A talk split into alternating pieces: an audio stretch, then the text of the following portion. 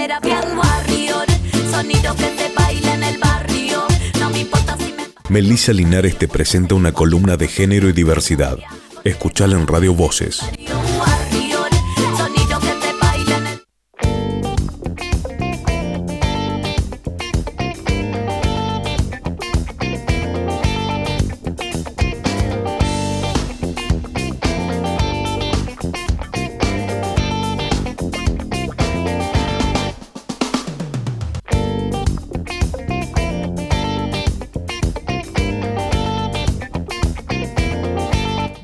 ¿Cómo están? Hola, hola.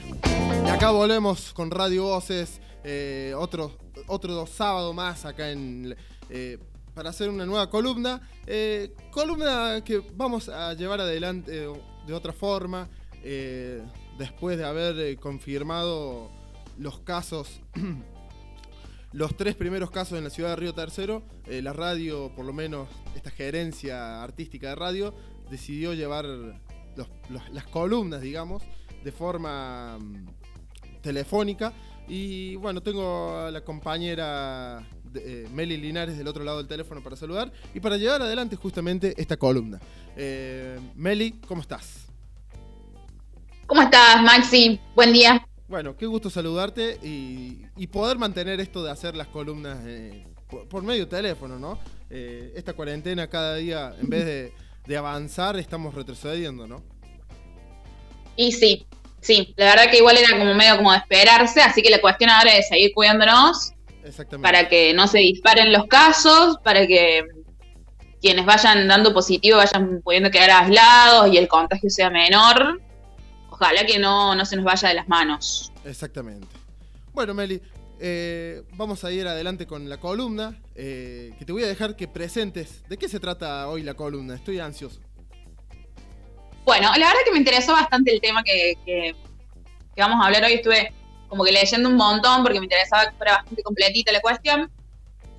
Y yo, a ver, te voy a hacer una pregunta. Vamos a arrancar así. Vamos a, vamos a introducir el tema eh, de, de otra manera. Yo te tengo que pre- preguntar a vos, por ejemplo, ¿cuál es eh, o cómo suelen ser la generalidad de los personajes femeninos en las películas o en las novelas? Ah, ¿en serio? Yo, Sí. creo que, yo creo que vos ya sabes mi respuesta, pero eh, me estás preguntando del género femenino, ¿no?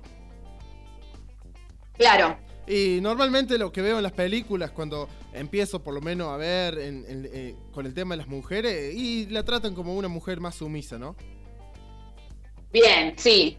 Normalmente las mujeres están siempre hablando de los hombres que les gustan o intentando conquistar un hombre. Sí, sí. Muchas veces los personajes no son protagonistas y demás. Bueno, lo que vamos a hablar hoy es justamente de esto, de cuál es la representación de las mujeres en la ficción, ¿sí? Sí. En las películas, en las novelas, eh, en los cómics, ¿sí?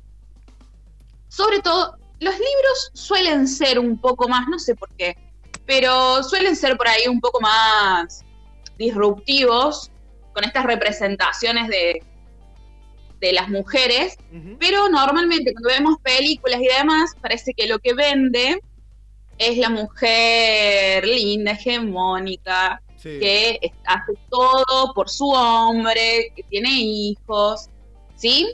Exacto. Es como que en estos últimos tiempos hemos empezado eh, a ver por ahí otra mirada. ¿Cómo se mide esto? ¿Cómo se mide si una película está siendo lo suficientemente sexista o no? Si está teniendo una buena representación de las mujeres o no. Es a través de un test que hace bastante tiempo que viene. Desde mi punto de vista está desactualizado y ya lo voy a decir por qué.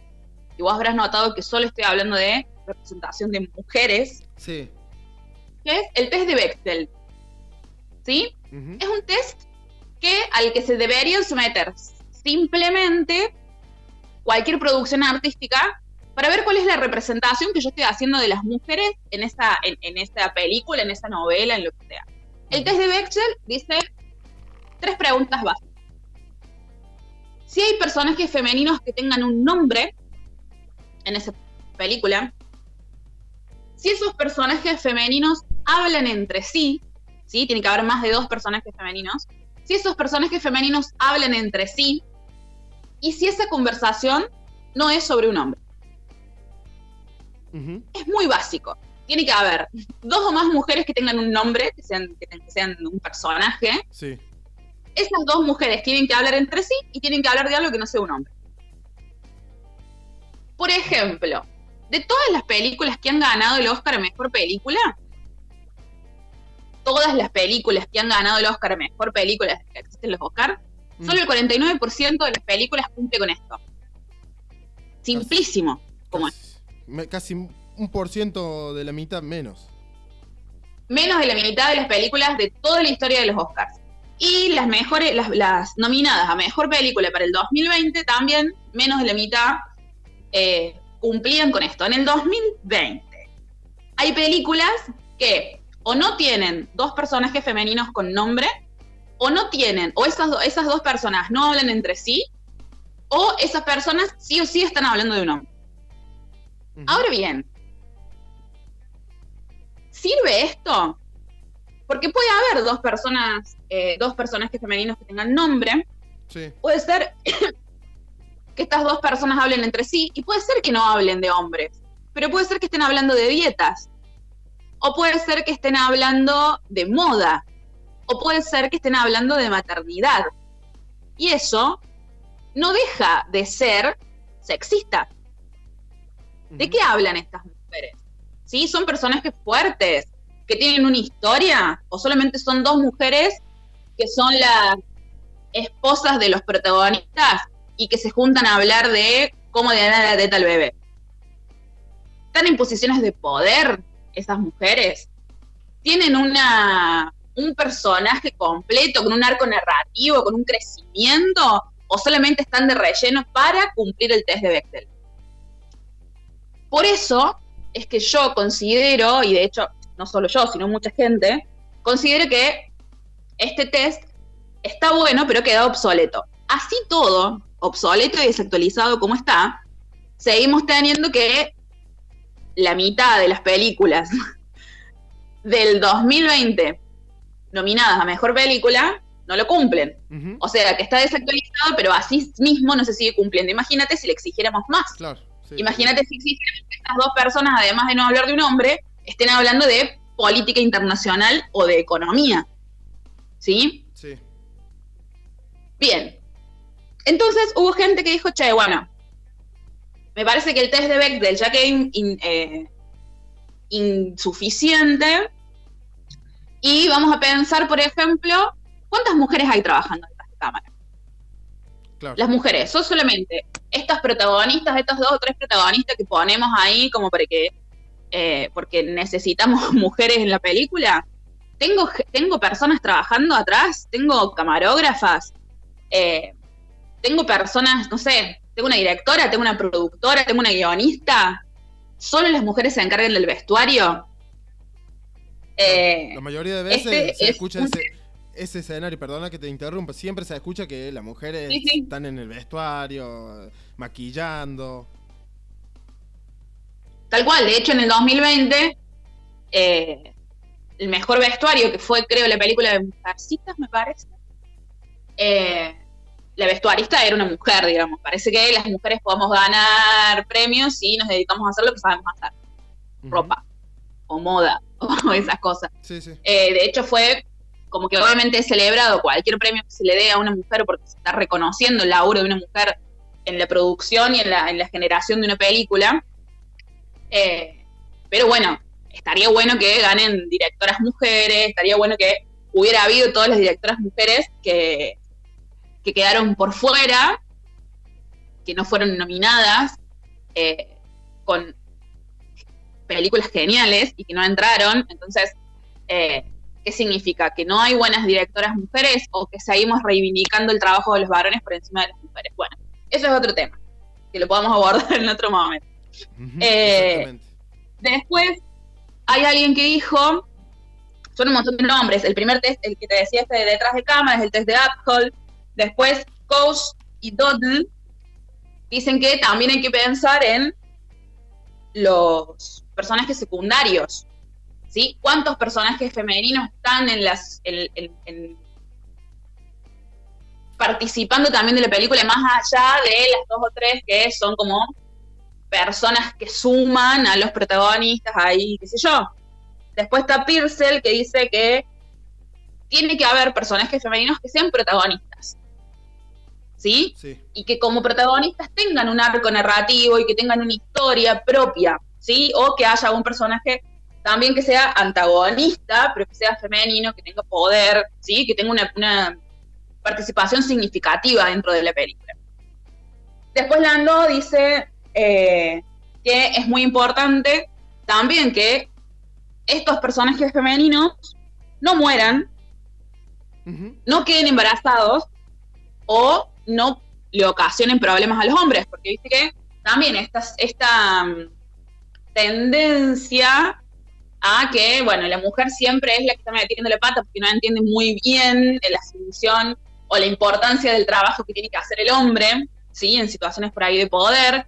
La mujer es la que siempre queda embarazada, o la que es madre, o la que tiene hijos, Le ¿sí? Muchas veces son las esposas, claro, muchas veces son las esposas de los héroes, ¿sí? O muere trágicamente y entonces el hombre tiene que salir a vengar la muerte de su esposa y qué sé yo. Bien.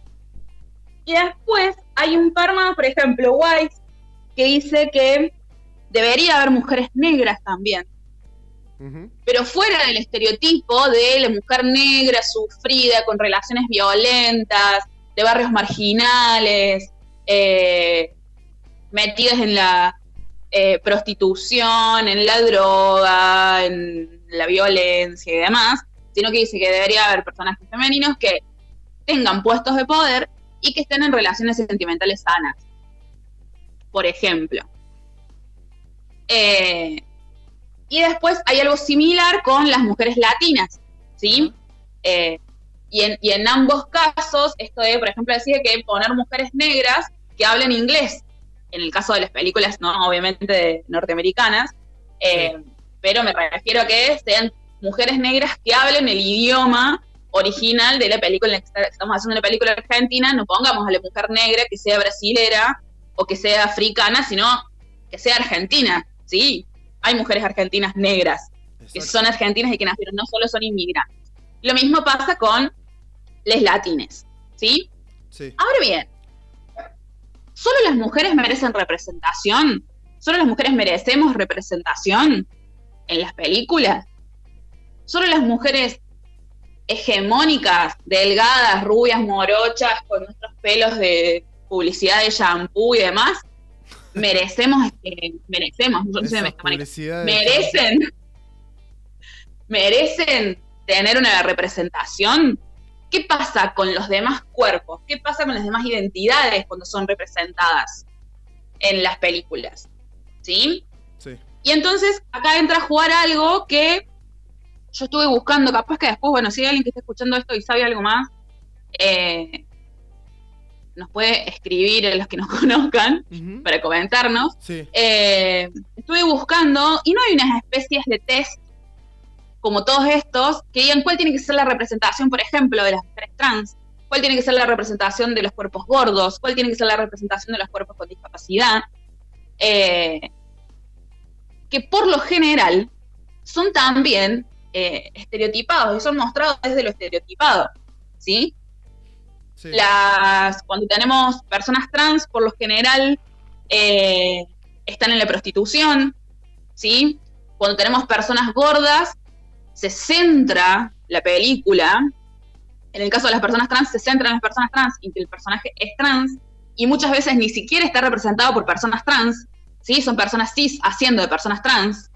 Eh, en el caso de las personas gordas, siempre es la gorda o el gordo simpático, la gorda que consigue amor a pesar de todo, eh, o la gorda de la que se enamoran por su interior, eh, porque claramente una gorda o un gordo no le puede gustar a nadie. Tenemos la comunidad LGTB, qué sé yo, las lesbianas son siempre machonas, medias violentas, eh, los homosexuales. Esa es la Eh, imagen que te hacen ver, ¿no? Claro, o sea, esos son los estereotipos, así como decíamos recién, las negras y las latinas siempre son inmigrantes, siempre están metidas en la droga, siempre son narcotraficantes, Sí. eh, todas la- las identidades, los cuerpos, los personajes que, debe, que se saldrían de la norma eh, hegemónica están estereotipados, ¿sí?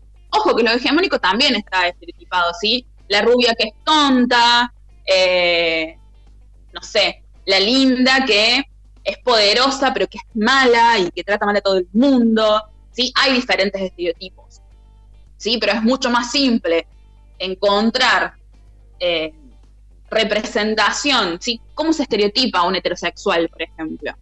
No hay manera de estereotipar a un heterosexual. Estereotipamos a las personas que no sabemos, yo, yo creo que no deben saber muy bien cómo representarlos, no sé qué, porque la verdad que los homosexuales no son todas personas que andan con brillos y plumas todo el tiempo por la calle, ni las lesbianas somos todas machonas, eh, violentas, y sí, hay siempre como un estereotipo, sí, de hecho, que los homosexuales y las lesbianas a veces no se llevan bien, eh, lo- la- la- los cuerpos trans están siempre ridiculizados, Que los negros los cuerpos con son- discapacidad. son eh, siempre le dan contra el racismo a los negros. Claro, tal cual. Entonces, ¿es suficiente solamente pensar en la representación de las mujeres o tengo que pensar en otras representaciones? Si voy a hacer una película que hable sobre la vida, sobre la vida de una persona trans, ¿sí? de una mujer o de un varón trans, ¿qué voy a contar sobre esa persona? Si quiero hablar del tema, porque también es necesario que si voy a poner una persona trans, o una persona gorda, o una persona lesbiana, o una persona homosexual, o bisexual, o no binaria, o lo que sea, que el centro de esa película, que el centro de esa ficción, no sea eso.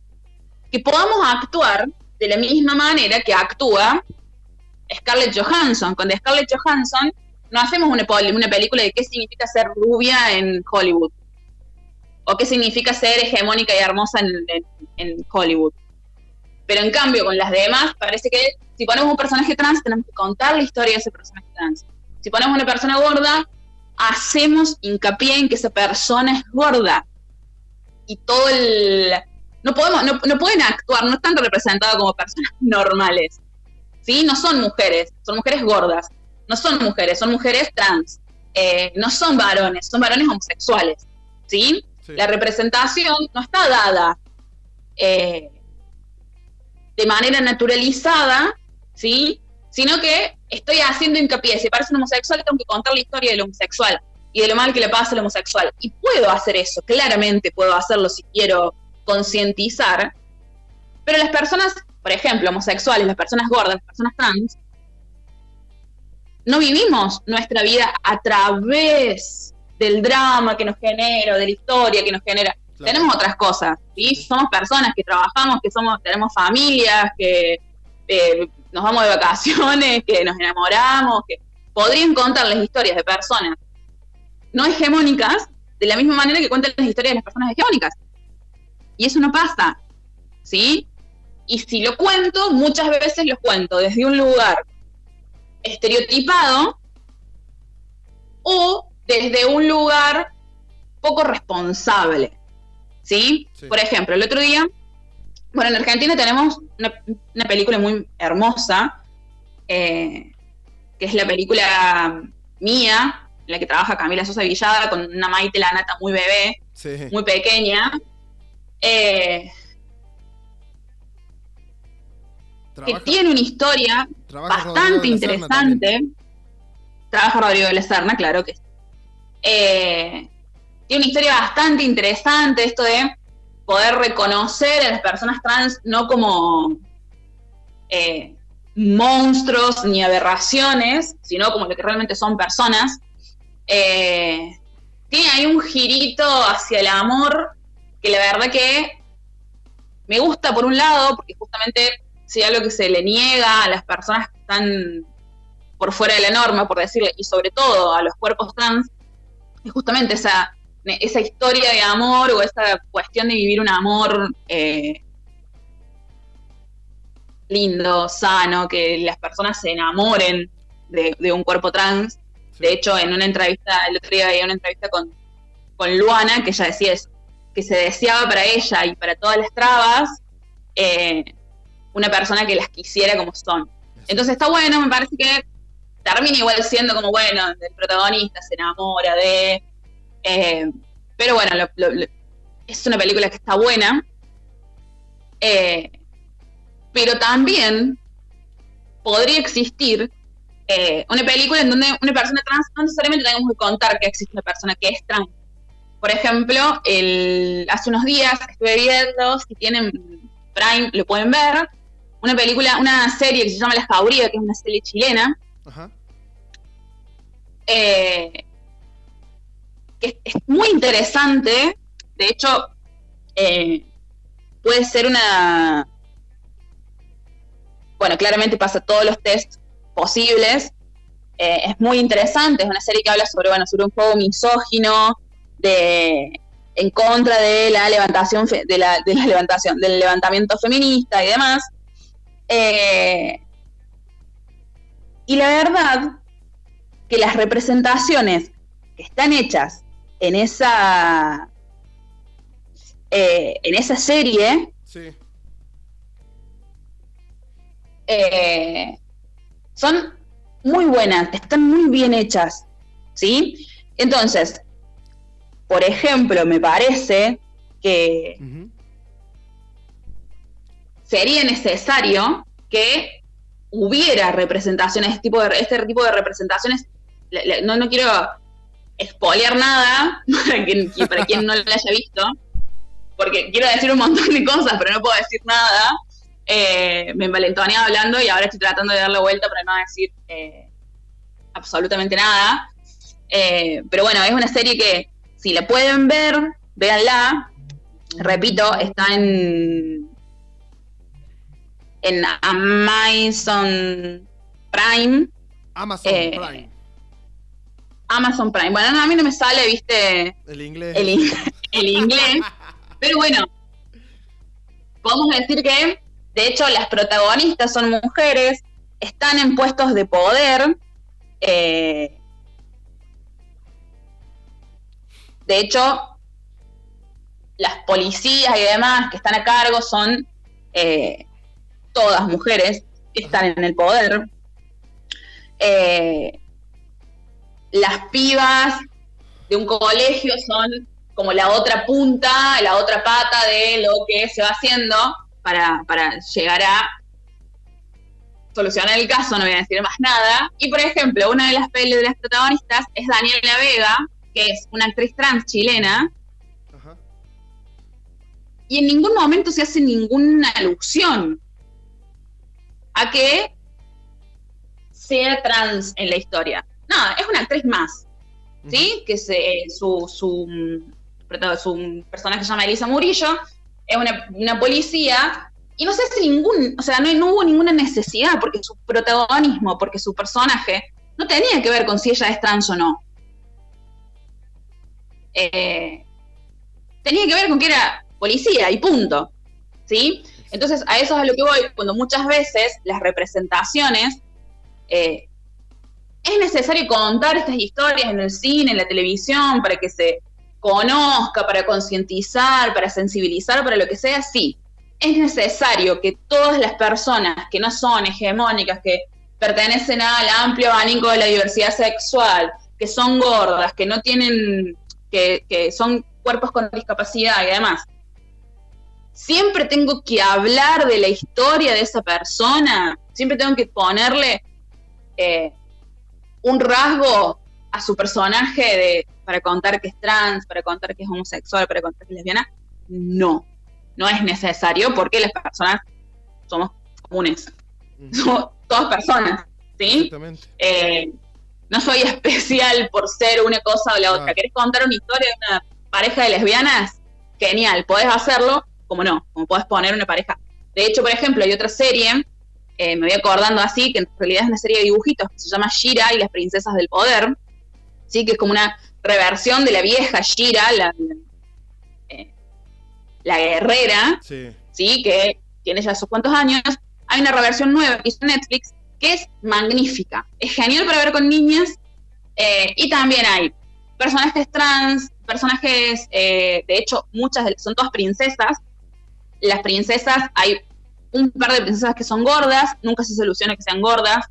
Hay un par de, de princesas que están casadas entre sí, tampoco se hace nunca alusión a que sean lesbianas, está completamente naturalizado. Uno de los personajes tiene dos padres, también está completamente naturalizado, nadie habla explícitamente de, "Ah, mirá vos, tenés dos papás. Sí, bueno, es una maravilla para ver con niñas, que me parece que es muy hermoso porque está muy naturalizado, eh, y está en Netflix también, Sí. así que tranquilamente lo pueden, lo pueden ver. Eh, para seguir, ¿te parece que podamos ir poniendo un tema? Exactamente, sí, sí, sí. En esta, Estuvimos... en esta columna casi de cine, un poco de hablar de esto, de la representación de los personajes. eh, bueno, me parece increíble eh, la columna que hoy trajiste acá sobre la mesa. eh, estoy escuchando muy cómodamente y bueno, entendiendo a- algunos conceptos que a veces cuando te pones y te sentas a ver una película no lo entendés. Claro, es que estamos, es que está, está naturalizado también.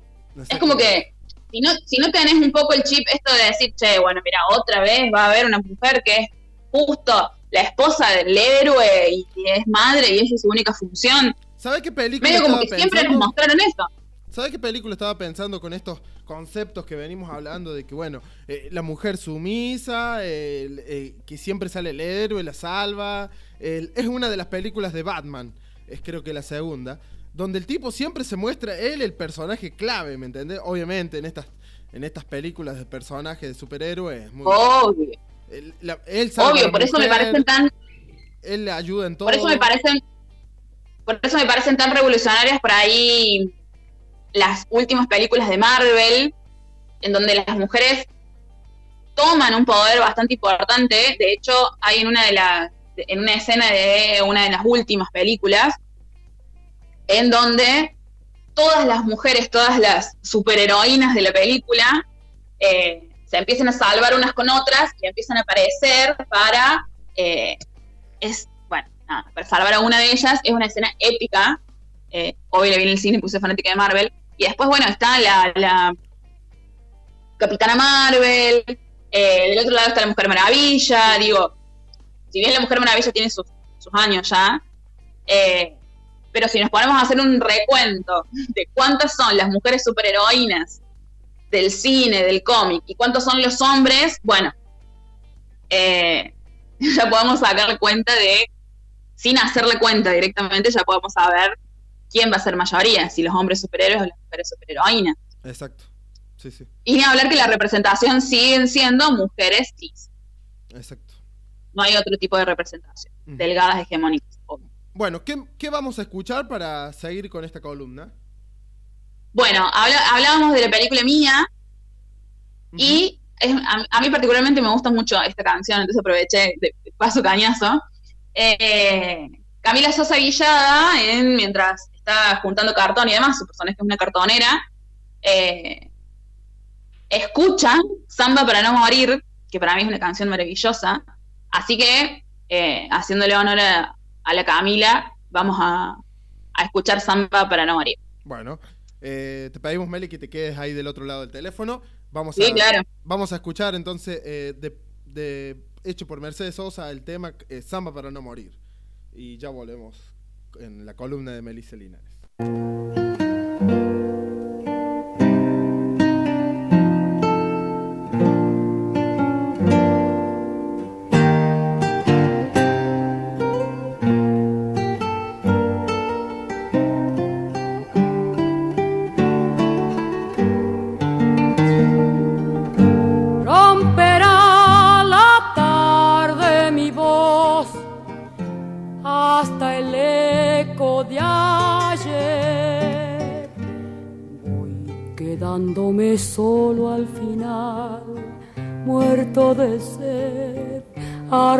De andar, pero sigo creciendo en el sol. Vivo. Era el tiempo viejo, la flor, la madera frutal. Luego el ya se puso a golpear, verse caer, solo rodar, pero el árbol reverdecerá nuevo al quemarse en el cielo la luz del día. Me voy con el cuero asombrado me iré, ronca al gritar que volveré, repartida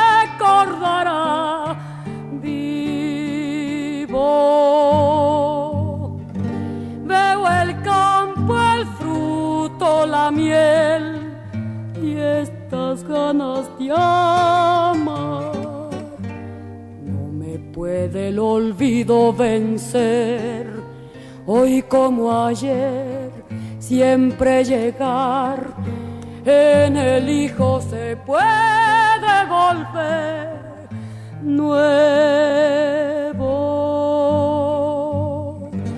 Al quemarse en el cielo la luz del día, me voy. Con el cuero asombrado me iré, ronca al gritar que volveré, el a cantar siempre.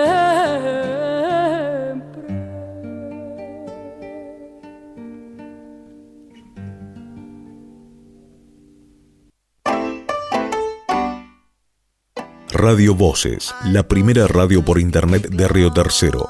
Director artístico Maxi Acosta.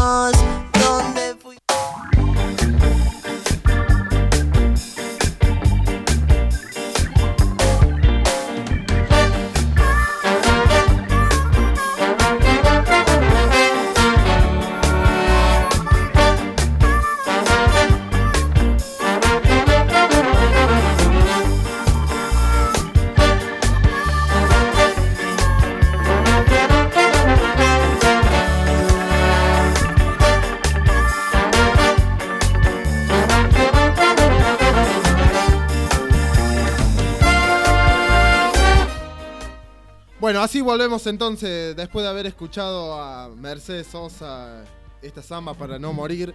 Qué hermoso tema. Eh, y bueno, seguimos en la columna con Meli Linares, columna de género y diversidad. Haciendo radio en tiempos de coronavirus, justo como lo veníamos haciendo el título cuando volvimos a la radio. Eh, y para verificar que esté todo bien, Meli, ¿me escuchás? Sí, sí, te escucho vos a mí. Sí, de 10, listo. Eh, bueno, hermoso tema de samba para no morir, ¿eh? Maravilloso, maravilloso. Y Cualquier tema que igual que cante la negra Sosa, Es bello, sí, exactamente. ¿Cómo seguimos con esta columna para aprender eh, a ver películas desde el, desde el concepto de los personajes, ¿no? Exactamente, de pensar qué, qué representación tienen los personajes, porque esto parece una pavada, eh, y, y a esto es lo que vamos. ¿Qué- cuál es, ¿Por qué es necesario que no haya mujeres que solamente sean madres y hablen de hombres, o que no tengan un nombre, o que tengan personajes secundarios, o que no haya representación trans, no haya representación gorda y demás? Todo esto que venimos diciendo. Eh, es importante porque lo que nosotros vemos representado es lo que tomamos como normal, ¿sí? Sí. Es lo que eh, tomamos como que es lo que está bien, ¿sí? Entonces, seguimos reproduciendo, en, se sigue reproduciendo, en realidad no seguimos, porque la verdad que yo no en mi vida voy a hacer una película, eh, pero se siguen reproduciendo los estereotipos sexistas y machistas, eh, o transfóbicos, o homofóbicos, o racistas, eh, que, se que, que, están presentes en la sociedad. Eh, si yo no genero una cuestión crítica a través del cine, digo, a ver, el cine, como la literatura, como la música, es arte, ¿sí? Eso estamos completamente de acuerdo. Vamos a hacer un arte que sigue reproduciendo los estereotipos, que sigue reproduciendo eh, la violencia simbólica sobre los cuerpos que no son hegemónicos, sobre las identidades que no son hegemónicas, que no son consideradas lo normal, o voy a hacer un tipo de arte que sea disruptivo, un tipo de arte que venga a decir otra cosa, eh, que venga a romper justamente con los estereotipos para demostrar que las mujeres no solamente somos madres, que las mujeres trans no solamente son prostitutas, que los homosexuales no son eh, personas con plumas y, pervertidos sexuales, no sé. Eh, digo, vamos a seguir reproduciendo esto o no. Y yo creo que se nota la resistencia que hay en la sociedad y lo que nos falta todavía para avanzar como sociedad ante estos temas es cuando por ejemplo, en una película aparece una persona trans o aparece una pareja de eh, homosexuales, ¿sí? digo en una película, digo en una novela, digo en una publicidad, y saltan los sectores más reaccionarios de la sociedad a decir que es terrible, que se está tratando de adoctrinar a la gente, que son películas que ven niñas, que eh, no es natural, que está bien, pero hacelo dentro de, tu casa, ¿sí? Eh, el hecho de que nosotros lo veamos en algo tan popular como el cine, la música, la televisión y demás, que se siguen reproduciendo estos estereotipos, ¿sí? Lo vamos a seguir reproduciendo, ¿sí? Nos va a parecer normal que la flaca, rubia, ojos celestes sea la linda y que la gorda sea la bulineada, que el gordo solamente sea el simpático. Lo seguimos reproduciendo, ¿sí? Querramos o no, lo que consumimos de alguna manera forma nuestra opinión. Eh, y no es necesario que sea un medio de comunicación, no es necesario que sea solamente el noticiero, las redes sociales, eh, o no sé, el diario, ¿sí? Cualquier cosa que yo consumo va a, ir va a ir formando cuál es mi forma de pensar y cuál es mi forma de ver el mundo. Y el arte lo ha sido siempre. El arte puede ser eh, muy conservadora, el arte puede ser eh, hasta fascista, racista, sexista, o el arte puede ser todo lo contrario y puede ser revolución. Y yo creo que justamente el arte debería ser revolución, ¿sí? Lo ha sido siempre. Eh, de hecho, de ahí está que muchas dictaduras, eh, o los nazis, o la Salta Inquisición, ha quemado libros, han censurado novelas y demás, porque justamente el poder del arte es fuertísimo, es muy importante, eh,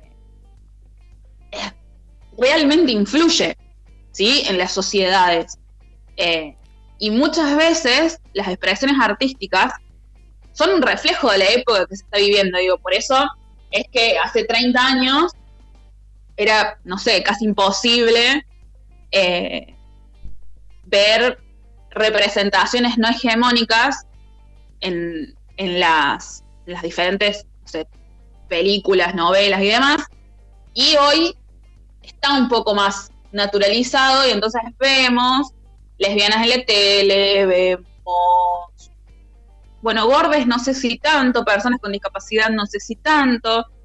Eh, las personas con discapacidad por lo general están puestas desde el lugar de la lástima o de la superación personal. Sí. Eh, es verdad. Nada, correrse, creo que lo principal es correrse eh, si, voy a escribir un cuento, si voy a escribir una novela, si voy a escribir una película, eh, si voy a hacer ficción, si voy a hacer música, poesía, lo que sea, correrme de el conservadurismo, correrme de los estereotipos, poder representar eh, a todos de una manera no estereotipada. ¿Sí? Mm. Porque las personas trans no son todas iguales, las lesbianas no son todas iguales, los homosexuales no son todos iguales, los gordos no son todos, todos iguales, las personas con discapacidad no son todas iguales. Como no son todos iguales, o sea, nadie. Pero parece que hay ciertas comunidades que sí. Lo mismo pasa, digo, nos vamos a ir un poco de tema con el tema del género, pero lo mismo pasa con eh, si vamos a mostrar gitanos, si vamos a mostrar judíos, eh, esto que hablábamos de, de los latinos, ¿sí? Si hay mexicanos, si hay colombianos en una película yankee, seguro que son narcotraficantes eh, Mm. o pertenecen a una pandilla. Todos los latinoamericanos son nar- narcotraficantes, diría Darín en alguna entrevista. Claro, tal cual. Entonces, eh, digo, las representaciones, más allá de que, bueno, nosotros- a nosotros en esta columna nos toca hablar de género, Sí. eh, las representaciones que se hacen de los países, eh, todo eso va forjando eh, una idea en la sociedad. No es casual, no es casual que en las películas la policía siempre sea buena, no es casual que en las películas yankee, vos ves las películas yankee y parece que eh, la policía es lo mejor que te puede pasar, y después tenemos a un policía blanco que deja sin respirar eh, a un negro Sí.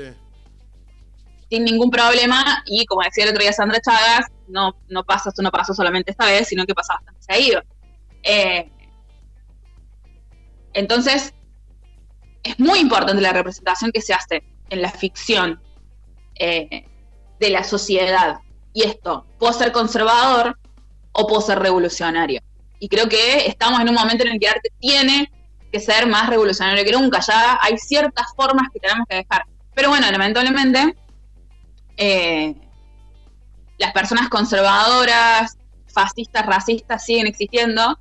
Eh, el tema es que tenemos que estar dispuestos a repudiar eh, esas cosas, a repudiar esos estereotipos, a, repu- a repudiar las representaciones de ficción que no están buenas eh, con respecto a género y con respecto a cualquier otra cosa. Estaba por, eh, eh, por decir, bueno, me, me gusta mucho eh, esta columna para, para pensar justamente esto de ver, cuando vemos películas, vemos la representación que tienen los personajes, eh, por ahí uno no, no le presta atención o no se da cuenta y me parece importante eh, cuando nos sentamos a ver una película, ver eh, estos casos y bueno, vos que lo llevas a la mesa, eh, me pongo a pensar justamente en esto que te decía antes, películas como Batman donde siempre él salva a la mujer en todo el momento, ¿no?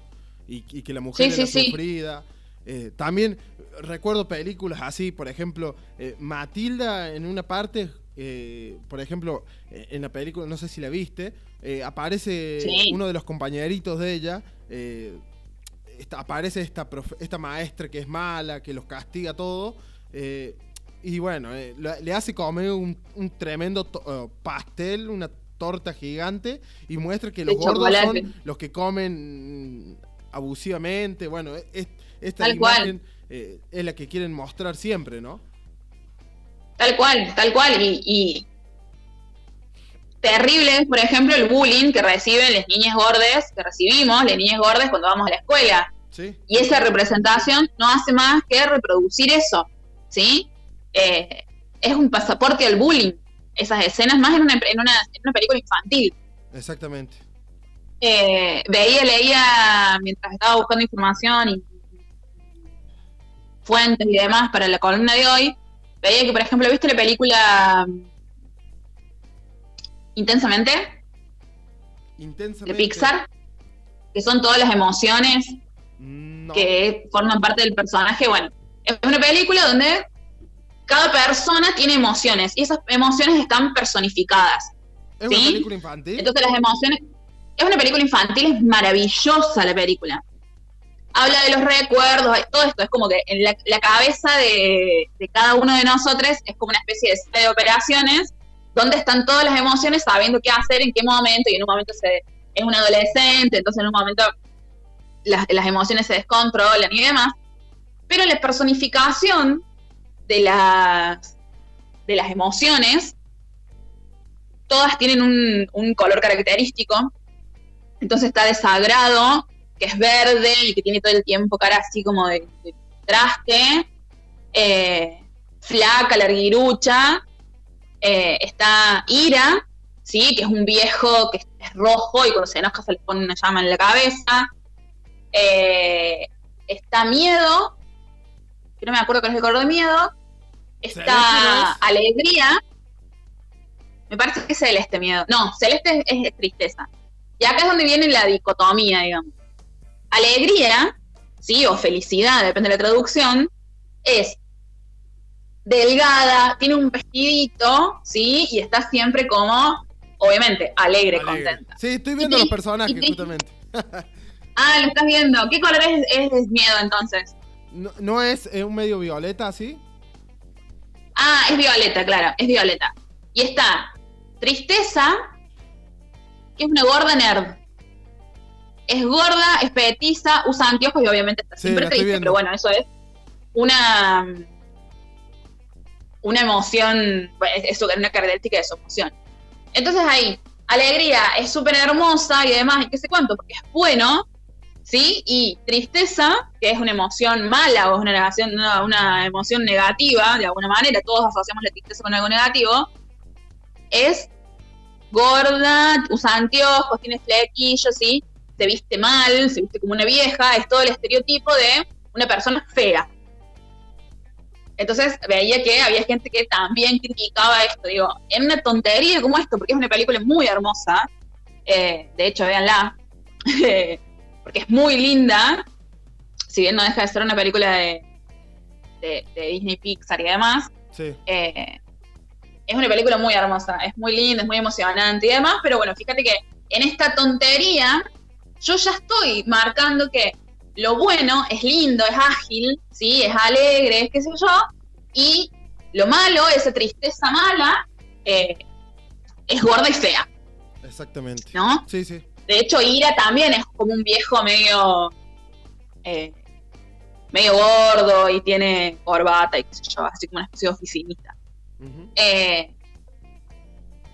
y por ejemplo, estoy pensando también en las películas de Disney, que en algún momento las películas de Disney eran la princesa que esperaba el cast en el castillo que viniera fulanito de tal a salvarla porque ella sola no podía. Y después se vino una onda de películas de Disney. eh, intuyo que básicamente que es para ayornarse a los tiempos. Eh, no sé cómo será el detrás de escena de todas esas películas y demás, a ver si realmente son películas que eh, tienen una perspectiva de género o solo lo hacen para vender, pero bueno, ya en el caso de Mulan, había una cuestión ahí de princesa media revolucionaria, eh, si bien obviamente termina enamorada del príncipe y demás, porque el, final feliz siempre es que terminamos enamoradas de un hombre, casadas, felices, si no, no es final feliz. Y después hubo, a mí particularmente la que más me gusta es eh, Valiente, donde la piba dice, yo no me quiero casar, yo quiero ser arquera, no arquera de fútbol, sino arquera de tirar flechas. Eh, y hace todo lo posible para eso y para escaparse del matrimonio. Y después está la, la película de Frozen también, donde las princesas empiezan a tener un rol más activo y más protagonista y ya no necesitan de un príncipe. Eh, y eso me parece que es muy importante, que logremos romper con eso, porque de niñes mamamos las películas de Disney y los cuentos en donde la princesa encantada espera que venga el príncipe a salvarnos. Y eso es lo que nos enseñaron. Sí, Sí, sí. desde los cinco años aprendimos, cuatro o cinco años, no sé, los primeros cuentos que nos contaron en las, películas, las primeras películas que vimos, nos dijeron que tenemos que ser delgadas, maravillosamente hermosas, delicadas, cantar hermoso y esperar que venga un príncipe a salvarnos porque somos inútiles. Entonces, que empiece a haber películas que muestren otra cosa, que las princesas también pueden ser valientes, que las princesas pueden hacer lo que quieren, que las princesas no necesariamente tienen que casarse, eh, me parece que es una manera de que eh, las pibis puedan crecer desde otro lugar. Y si no, vean las películas de, de Estudio Ghibli, que son geniales, como El viaje de Chihiro, como Totoro, que son películas infantiles que son muy hermosas. Bueno, veo que la compañera Meli tiene muchas películas para recomendar infantiles. Eh, yo es un género, el género infantil. Fanática. En temas de género infantil, solamente recuerdo haber visto. eh, mm, eh, ¿Cuál era la película? Eh, de los amarillos, esto. Los, en- todos enanos. eh, no me acuerdo el nombre ahora. Ni siquiera. me- ¿Amarillos enanos? Sí, no, los peticitos, esto, los. ¡Los Minions! Los Minions, no me acuerdo. Bueno, es la única película, una de las películas vi de los Minions y nada no más. Y no tengo más de recuerdo eh, de haber visto. No, yo soy fanática de los dibujitos. O sea, hasta el día de hoy, a- ahora en la cuarentena, las de Estudio Ghibli me las vi, veo, estoy viendo anime, vean Sakura Card Captors. Bueno, después le voy a pedir también- al compañero que me pase algunas, algunas películas de niños, así estoy al día también. Por favor, por favor, las películas de niñas son lo más. Bueno, excelente. Obviamente que hay películas de otro tipo que son buenas. Veo otras cosas, pero soy fanática de los dibujitos y las películas de superhéroes. Y tengo muchas amigas ahí que ven películas para niños y bueno, eh, yo soy de esos que no, no, no, no, no puedo entrar todavía. No, no- Bueno, no- eso. Y si quieren, quienes estén escuchando, si quieren recomendaciones, bueno, después me preguntan. Re- eh, y yo les paso. Pero si tengo que decir qué tienen que ver y vayan a Netflix que vean Shira y las princesas del poder, que me parece que tiene todo. Bueno, empezamos por ahí entonces. Empezamos por ahí. Meli, ¿cómo seguimos con esta columna? Bueno, ¿te parece que pongamos un temita ya para ir despidiéndonos? Exactamente. Una columna genial para tomar notas eh, y bueno, para aprender en cuestión para ver películas y, y series y em- empezar viendo desde la perspectiva de eh, o el concepto de cada personaje. Tal cual. Empezar a, a- a afilar la perspectiva de género. Sí, sí, sí. Me parece genial. Meli, entonces eh, nos despedimos de esta columna con el tema que vos lo vas a presentar. Con el temita dos días en la vida de Fito Páez, que nombra a Telma y Luis. eh, Telma y Luis. eh, que son dos mujeres que la verdad que a mí amo esa película. Eh, me tendría que poner a verla de nuevo a ver si hay algo que me haga un poco de ruido, pero, pero la verdad que es una película que me encanta. Si no la vieron, véanla. Eh, y son, es de dos mujeres que son maravillosas. eh, como actrices y bueno, en sus personajes también. Así que vamos a escuchar dos días en la vida de Fito Páez y bueno, nos volvemos a encontrar La semana sábado que próxima, viene. La semana próxima con una nueva columna. Te mando un abrazo grande. Ah, quédate ahí del grande. otro lado del teléfono, así charlamos cosas personales el respecto del trabajo Perfecto, que no salgan al aire, por favor. Exactamente, sí. Eh, nosotros cerramos esta hermosa columna de género y diversidades eh, con la compañera Meli Linares. Te mando un abrazo y nos encontramos la semana próxima. Perfecto.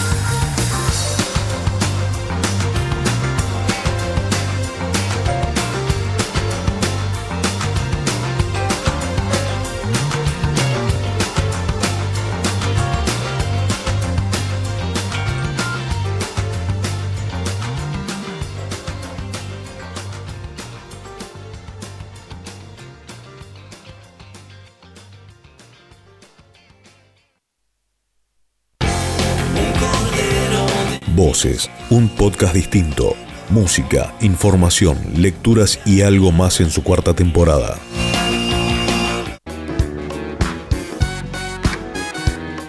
Estás escuchando Radio Voces, cuarta temporada.